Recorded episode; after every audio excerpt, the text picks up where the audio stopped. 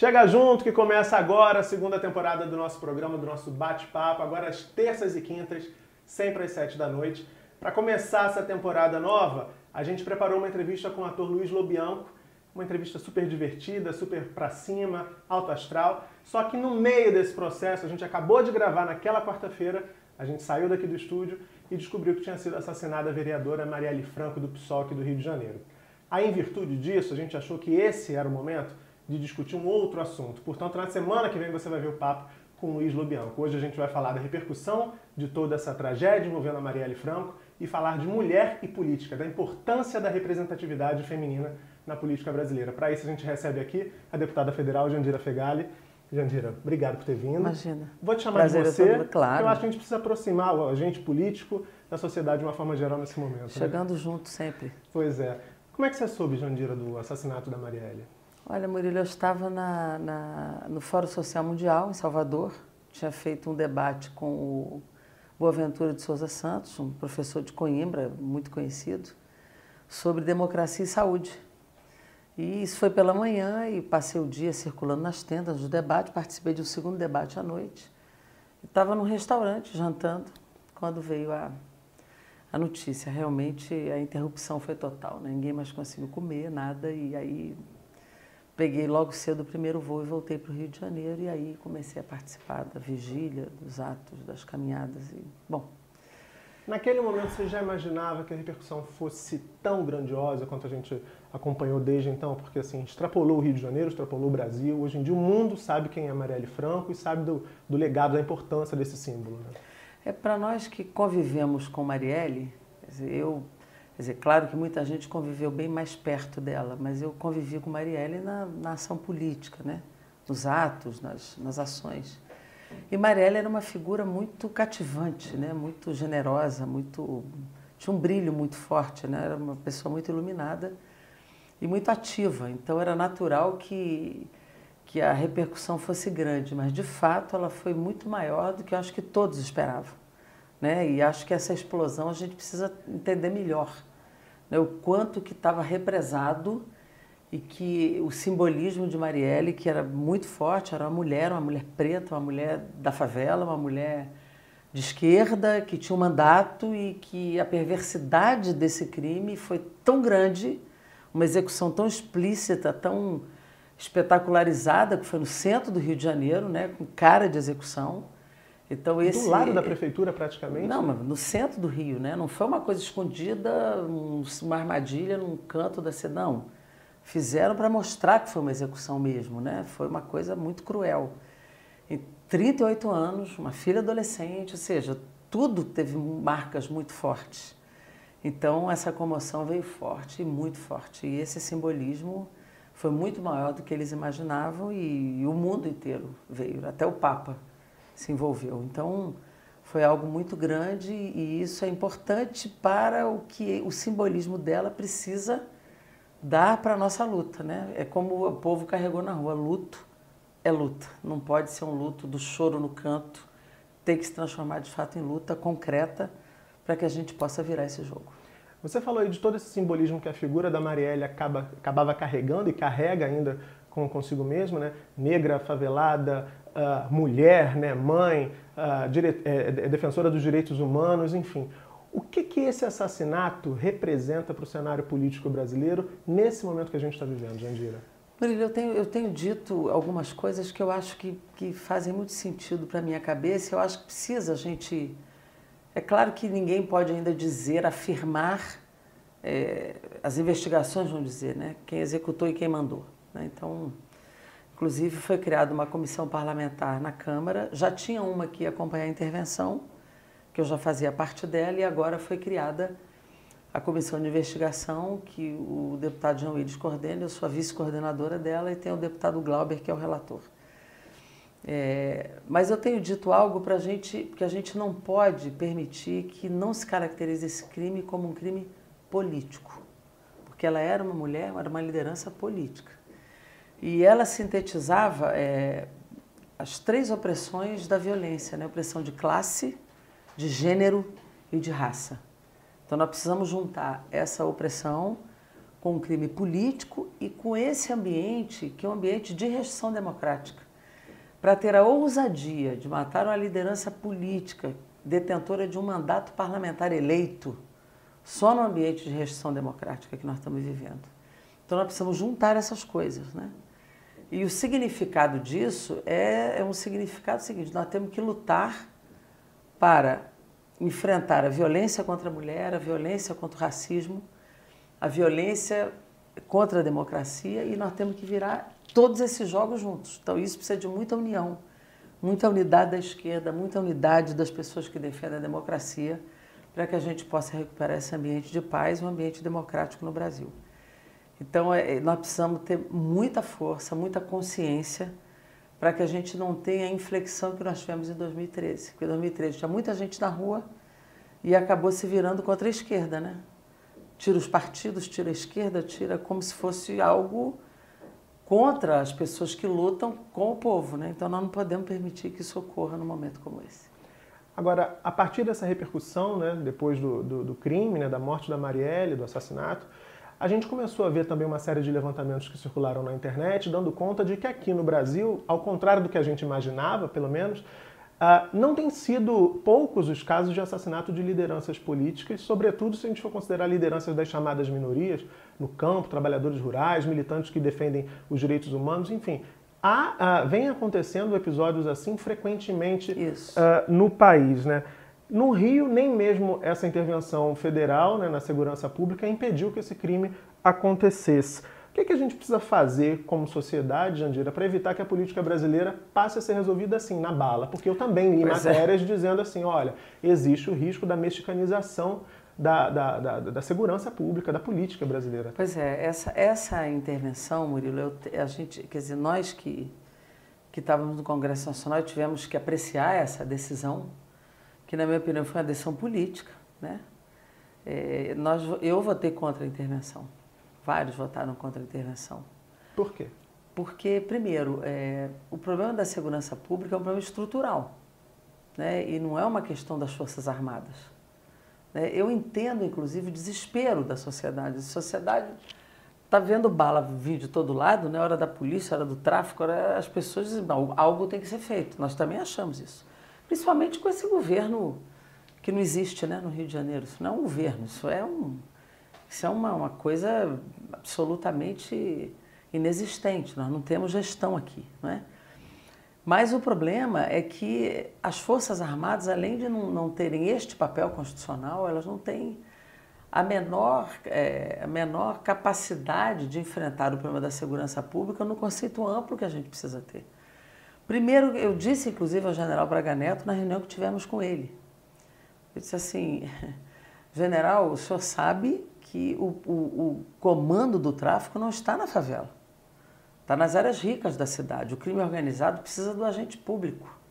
Né? Então, nós precisamos do, do enfrentamento com o tráfico de armas e drogas, nós precisamos de ver onde é que está a lavagem do dinheiro, nós precisamos saber onde, estão, onde esse dinheiro está indo para os paraísos fiscais, nós precisamos da Receita Federal, nós precisamos do Banco Central, vendo onde está a lavagem do dinheiro. Nós, porque só tira uma pessoa da facção da favela, o outro assume imediatamente. Né? Então, o, o, tirar o comando não é apontar o fuzil para dentro da favela, o nosso problema está em outro lugar. E as tropas, elas não vão substituir a polícia e nós não temos uma polícia que investiga. Você sabe quanto foi investido em investigação aqui pelo governo do Estado? No ano 2017, dois mil reais. Isso é uma brincadeira, não, é, não temos uma, política, uma polícia que investiga.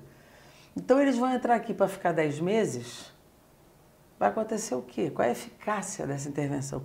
E o risco que você disse da mexicanização ou da, da situação da Colômbia é que na, na medida que você militariza, você pode ter uma reação que desmoralize inclusive as Forças Armadas. Uma reação, às vezes, que pode, pode se expressar nos atentados e nos crimes políticos também. É, o que os especialistas é? apontaram nessas reportagens que eu li, pelo menos, é que nesses dois países, essas forças militares, alguns desses servidores, desses militares, foram cooptados pelo crime organizado. Ainda pode acontecer Passaram isso. a integrar milícias e aí a coisa fugiu um pouco de controle naquele período. Então, então como a gente não sabe ainda o que vai exatamente acontecer, né, esse é um risco né, de você tirar a credibilidade de uma força de Estado que devia estar em outra função. De qualquer maneira, a intervenção está aí, ela está colocada e nós precisamos exatamente saber qual é o plano estratégico. Na reunião que nós tivemos lá, eles disseram que vão atuar principalmente na reestruturação das forças de segurança. Se essa intervenção servir pelo menos para sanear a corporação policial, que majoritariamente eu espero que seja boa e não da banda chamada banda podre, né?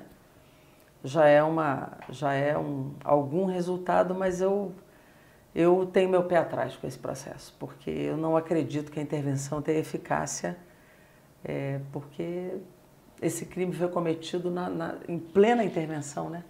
E foi o que nós dissemos, se não elucidar o crime na intervenção, já começa a desmoralizar imediatamente o processo. Então, nós estamos é, perseguindo a elucidação do crime de Marielle como um símbolo importante da gente enfrentar essa, esse crime que nós não sabemos exatamente de onde partiu, mas foi por pessoas que sabiam mexer com arma e com arma especializada. Né? Então, isso é uma coisa importante para a gente entender o que está acontecendo no Rio de Janeiro.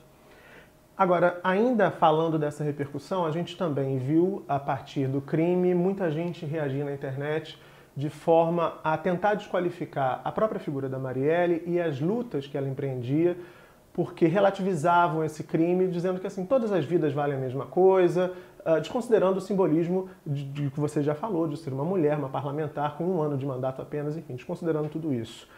E essas pessoas, de certa forma, reagem ao discurso pró-direitos humanos como se ele fosse um discurso exclusivo da esquerda. E elas tentam colar a esquerda, os direitos humanos, como uma pauta da esquerda, mas de uma forma pejorativa, né? negativa. Como se fosse defender bandido. Né? Como se fosse defender é. bandido.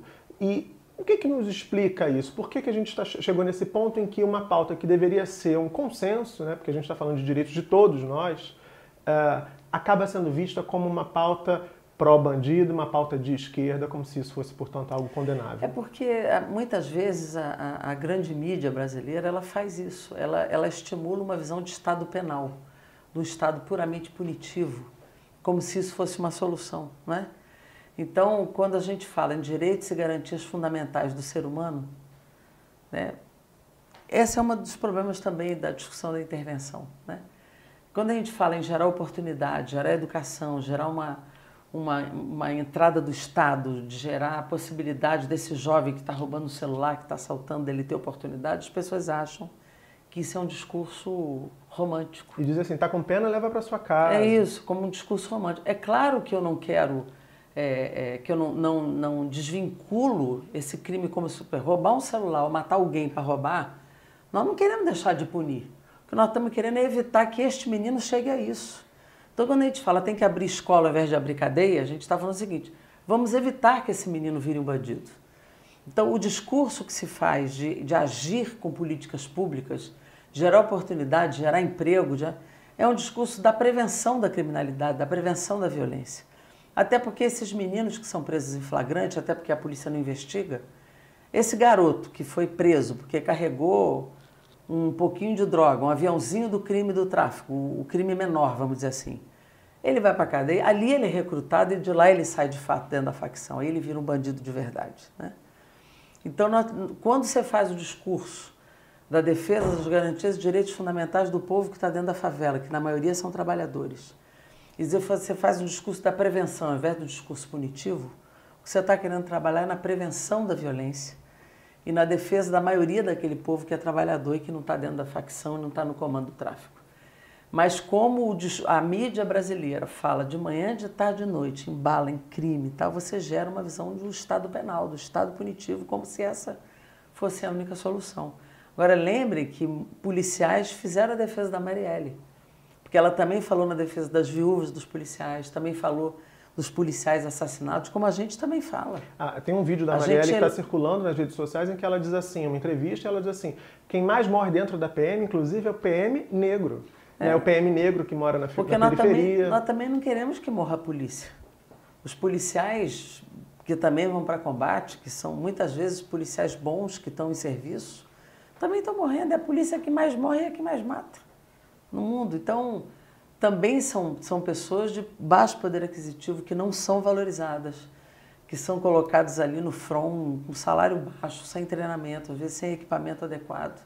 Muitos ali estão em serviço não estão ali para matar ninguém, estão querendo fazer um bom serviço, também são assassinados. Então, não existe esse discurso de que todo policial é ruim, né? e, e nem que toda pessoa que está na favela é bandido. Então, a gente precisa compreender que não há esse discurso maniqueísta de bom e mal porque é policial e de que é bandido ou não bandido porque é um morador de favela. Claro. Jandira, para a gente encerrar essa primeira parte dessa conversa, quando a gente experimenta como sociedade algo tão violento, né, tão chocante como foi esse assassinato da Marielle, muita gente fica meio muita gente, né, todo mundo fica meio chocado, mas muita gente fica paralisada, assustada, sem saber que passo dar, sem saber como seguir. Sobretudo, eu estou falando de jovens que acreditam nas causas que ela defendia, acreditam na defesa dos direitos humanos, na luta por esses direitos. O que você diria para esses jovens nesse momento que podem estar se sentindo assim assustados, acuados? Olha, não, não tem jeito da gente parar de lutar, né? Porque se a gente não acreditar, acho que não há lutas individuais, acho que resposta a esse tipo de crime sempre é coletiva. Não existe resposta individual a esse tipo de situação. Então, é sempre assim, se associar, se juntar, né? Porque qualquer resposta individual aí, primeiro, ela não é eficaz, ela não ajuda e as pessoas se sentem de fato assustadas, né? Porque ninguém vai sozinho de peito aberto para esse tipo de fronte, esse tipo de batalha. Então, acho que nesse momento, primeiro, é, é se sentir encorajado, ao invés de se sentir intimidado. Né? Porque no momento que todo mundo vai para a rua e reage, e chora junto, e se abraça, e ao mesmo tempo grita num grito de resistência, mostra o seguinte: a sociedade reagiu, isso é um primeiro estímulo. Segundo, é entender que essa luta não se faz só. E terceiro, se a gente não lutar, só piora. Não há, não há uma batalha, nenhuma guerra, batalha, você às vezes tem que dar um passo atrás para dar vários à frente. Nesse momento, o passo atrás foi a perda dela. Então agora só cabe o passo à frente. Quanto mais a gente deixa de lutar, o outro lado avança. Então no campo de batalha a gente tem que ir ocupando espaço e não tem jeito e tem que ir junto, não pode ir sozinho, acho que tem que se associar.